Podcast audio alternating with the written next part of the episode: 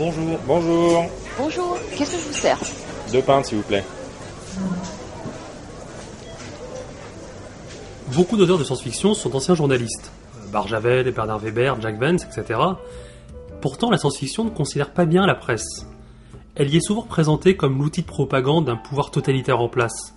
Dans Babylon 5, quand la station spatiale fait sécession avec la Terre, Ça veut pas bien commencer avec un, un exemple comme ça, c'est le meilleur exemple. Mais non. Dans Babylon 5, quand la station spatiale fait sécession avec la Terre qui est dirigée par un régime autoritaire, un reporter de la chaîne ISN vient faire une enquête sur la station.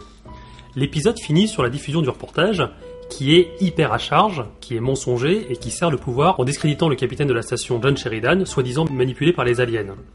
Le journalisme est une profession mal aimée. Et je pense que la science-fiction explique à gros traits pourquoi. Bah, comme tu le dis, le journalisme euh, a souvent été mal aimé. Euh, Cette vision négative de notre métier fait écho aux contemporains des auteurs d'ailleurs. Mais il y a des exceptions. Euh, je pense aux meilleurs comics de tous les temps, qui, soit dit en passant, tu m'as fait découvrir, c'est encore Transmétropolitane. Le protagoniste est un journaliste gonzo, euh, c'est Spider Jérusalem. Le gonzo, comme tu le sais, c'est un mode de journalisme qui consiste à vivre le sujet traité. En gros, t'es drogué parmi les drogués, euh, Hells Angels parmi les Hells Angels, euh, Youtubeur parmi les youtubeurs. youtubeur parmi les youtubeurs, exactement. Dans ce comics, Spider conchit les autres journalistes qui, pour lui, sont trop objectifs. Lui, il assume sa subjectivité. De plus, une autre chose que ce comics a bien anticipé, c'est un phénomène qui nous touche tous en ce moment, c'est celui du, journalisme citoyen. C'est-à-dire, euh, dans le comics, ils s'expriment tous euh, via Amphid, euh, l'équivalent de nos réseaux sociaux. Ah, tu prends le contre-exemple. C'est rare que les journalistes soient héros d'œuvres de science-fiction et exercent vraiment leur métier. Il y a Spider, bien sûr. Il y a aussi le héros du livre World War Z, qui a été très très très mal adapté au cinéma. À ce niveau-là, c'est qu'ils ont même pas lu le livre. Mais le plus souvent, les journalistes de science-fiction n'ont cette profession comme prétexte. Lois Lane dans Superman ou April O'Neil dans Les Tortues Ninja, elle pourrait être boulangère ou pompier, ça changerait rien du tout à l'histoire. Bah, le film serait beaucoup plus chiant. Mais ouais, enfin du coup, Bah, faut voir, non C'est très bien pompier, ça serait peut-être plus sympa en fait. Ouais, mais bon, c'est d'un côté, euh, c'est plus facile d'avoir des interviews exclusives avec des super-héros quand tu couches avec eux. Hein. Bravo, sexisme, très bien, Bravo. t'as le point. Non mais c'est vrai que ces filles, enfin ce qu'elles font ne ressemble pas du tout au boulot de journaliste. Ce sont juste des emmerdeuses. Dans Superman Returns, Lois a le prix Pulitzer pour un article appelé Pourquoi le monde n'a pas besoin de Superman. Rien que le titre prouve que c'est pas une enquête objective, mais une tribune à charge, qui peut être écrite par une meuf qui s'est fait larguer par son mec. Quant au monde hyper connecté avec tout le monde journaliste, j'y crois pas du tout. Le journalisme citoyen a ce défaut de produire surtout des pamphlets, des gens qui ne voient les problèmes que sous un seul aspect. Et on en arrive à voir pour l'équivalent de journaliste les trois geeks conspirationnistes de X-Files qui tiennent un blog. Mais ils sont très bien. À mon avis, l'avenir de la presse sera plutôt des articles écrits par des robots. Et d'ailleurs, les premiers essais aux États-Unis sont plutôt convaincants. Et les reportages, sera fait par des drones. D'ailleurs, on en voit un drone dans Retour vers le futur 2. Tu sais, quand Griff Tannen se fait choper par les flics, c'est un drone qui descend et qui prend la photo. Oui, effectivement, je pense qu'on va bien finir par tous se faire remplacer par des robots. Mais pour ce qui est du journalisme citoyen, je suis pas d'accord. Pour moi, le journalisme citoyen, c'est la liberté d'objectivité. Euh, pour rester euh, chez l'homme de fer, euh, dans le dernier reboot de l'univers DC Comics, Clark Kent décide de quitter Daily Planet suite à la venue d'un nouvel investisseur. Dans la presse, non. Non, ça, ça, ça, ça, c'est jamais vu. Hein, je ne vois pas que ce c'est. Et il se sent plus à l'aise euh, avec la direction qui le force à écrire des papiers auxquels il ne croit pas. Et du coup, il décide de devenir blogueur pour écrire librement des papiers qui dénoncent la politique, l'industrie, etc. Attends, tu vas pas me la faire à l'envers sur les comics. Clark Kent lance son blog, et malgré ses enquêtes pour défendre la veuve et l'orphelin, il a pas d'audience, ça marche pas du tout. Il doit faire appel à son ancienne collègue, euh, Kat Grant, qui était aussi d'ailleurs son amante, pour faire des actus people et du buzz. Il retombe dans les travers de ce qu'il dénonçait.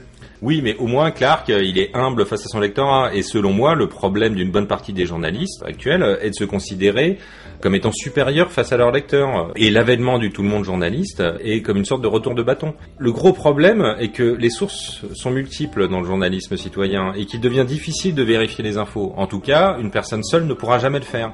Euh, D'où l'importance d'agences de presse indépendantes euh, qui soient garantes d'une certaine rigueur. Bah non, c'est pas logique. Tu peux pas dire à la fois que les journalistes prennent les lecteurs pour des débiles et dire que les organes de presse sont garants de l'information. Bah, je dis certains journalistes et en aucun cas généralise. Et euh, par ailleurs, je dis des organes de presse indépendantes. Mais pour revenir à ce que tu dis sur le côté emmerdeur des On n'est journalistes, jamais indépendant de rien. C'est pas vrai. bah, si tu prends Open Democracy, c'est indépendant. Le, le village mondial fait que, fait, fait que t'es pas, que t'es pas indépendant. T'es forcément dépendant de ton lectorat, t'es dépendant des gens qui soutiennent ton, ton support. Oui, bon écoute, je vais te cramer un mégot de cigarette sur l'œil. bon, pour revenir à ce que tu dis sur le côté emmerdeur des journalistes, ça me fait penser à un épisode de Battlestar Galactica où euh, une équipe de télé euh, veut faire un reportage dans le vaisseau. Euh, le capitaine Adama et la présidente Roselyne leur laissent carte blanche. Tout l'épisode montre le côté fouineur et relou et caricatural de l'équipe de tournage. Euh, à la fin, quand le reportage est bouclé, bien qu'il montre les côtés noirs de l'équipage du Galactica, Adama et la présidente acceptent de le diffuser car il montre une réalité non biaisée par les journalistes. Adama et Roselyne acceptent la diffusion du reportage. Ouais, ils sont plus Tu de crois Ils sont plus de 15 000 survivants. Non, mais tu crois qu'Albert Londres ou Joseph Kessel attendaient l'autorisation d'un pouvoir en place pour diffuser leur reportage sur leur enquête? Mais tu crois qu'ils savaient se battre contre les Non, mais encore une fois, ton exemple montre que les journalistes de science-fiction sont soumis au pouvoir en place. StarCraft 2 le montre de manière assez rigolote. Entre chaque mission, il est possible d'aller voir le journal TV du NN. Hum, Et de boire une bière. Oui, et bon, c'est vrai. Dans le jeu, tu interprètes le rebelle Raynor, qui s'efforce de sauver les civils pris en tenaille dans la guerre entre les humains, les Protoss et les Zergs. Mhm. Il essaie de sauver sa copine aussi. Et la chaîne de télévision, soumise au dominion humain, le décrit comme un salopard sanguinaire qui travaille contre les intérêts de l'humanité. Bah, justement, ce que tu décris appuie ce que je dis, le problème de l'indépendance des agences de presse. Euh, ton exemple, euh, comme d'autres, euh, appuie du doigt les conflits d'intérêts qui se posent dans les agences de presse euh, qui appartiennent à des mégacorpos. Je te prends Aquablue, dans cette série, euh, un personnage, Béatrice, se fait censurer un article qui dénonce une malversation d'une société privée au sujet d'un procès. Le problème, c'est que son média appartient à cette société. Ouais, enfin là, elle est un peu débile ce qu'elle a fait, donc du coup, faites s'y attendre. Oui, bon, enfin, euh, voilà. Mais elle a raison, euh, elle a le droit de se poser ces questions. Et d'ailleurs, dans les jeux, dans les séries ou dans les romans, quand un journaliste intervient et pose des questions qui fâchent, le lecteur ou le spectateur le considère comme un fouille-merde. Mais le problème est que l'histoire est racontée à travers le prisme d'un personnage qui sert une cause, comme Raynor dans StarCraft ou les militaires dans Battlestar.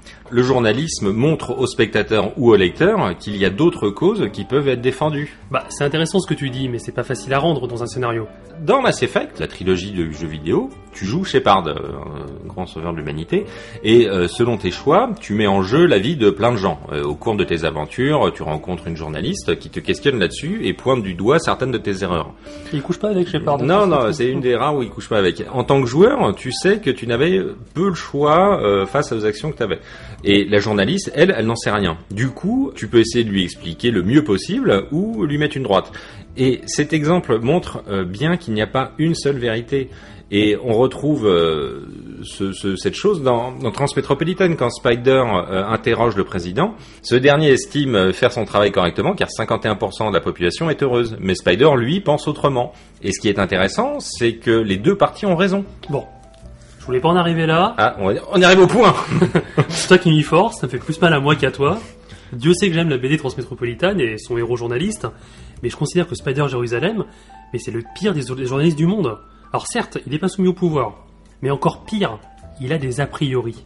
Il considère que ceux qui pensent pas comme lui pensent mal. Je veux dire comme un journaliste de gauche. Sans doute qu'il défend des valeurs saines, mais c'est pas une raison pour se croire supérieur.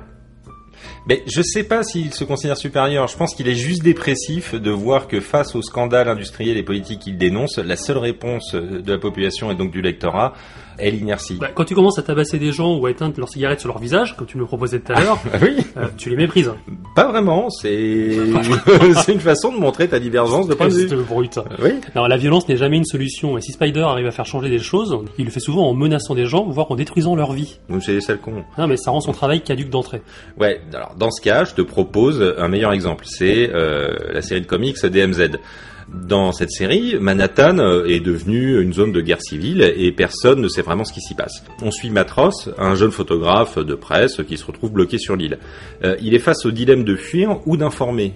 Il reste et du coup devient un des seuls journalistes sur place. Il va devoir choisir d'utiliser sa voix pour atténuer au maximum les horreurs de la guerre. Et c'est une très bonne série euh, qui montre énormément de choses et dont la difficulté du rôle d'un journalisme qu'il a à faire face aux joies complexes de ses écrits qui ont un impact majeur sur la réalité. Bah ce que tu décris c'est un nouveau en fait, c'est le quatrième pouvoir, censé lutter contre les pouvoirs exécutifs et judiciaires.